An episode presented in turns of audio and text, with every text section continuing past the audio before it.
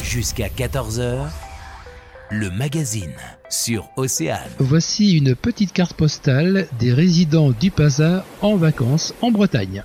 C'était bien.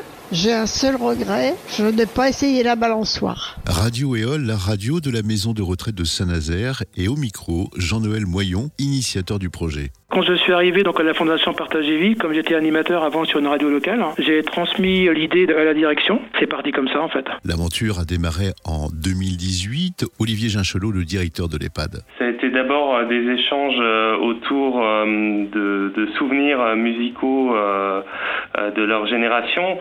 Euh, Jean-Noël me le disait tout à l'heure, euh, son expérience à, la radio, euh, il a su la partager et raviver des souvenirs chez les résidents. Et c'est vraiment venu petit à petit à travers des quiz musicaux, à travers des échanges. Et à un moment donné, ça a été de se dire ben, pourquoi pas se mettre autour d'un micro et, et, de continuer à parler de la même chose autour d'un micro. Une dizaine de résidents se retrouvent régulièrement pour enregistrer des modules. Les thèmes qu'ils abordent, c'est autour de billets d'humeur, des petits pitchs de lancement de leurs morceaux préférés, euh, des poèmes.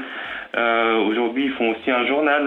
Euh, voilà, et tous les thèmes sont préparés en, en préalable. En, l'atelier écriture et le dernier en date c'était sur les souvenirs euh, souvenirs d'été. Ah oui, j'ai bien profité de la bonne ambiance.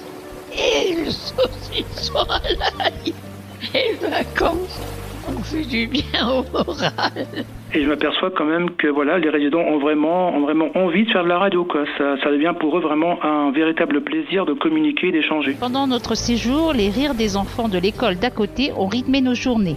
La forte chaleur ne nous a malheureusement pas permis d'aller tremper nos pieds dans l'eau de mer.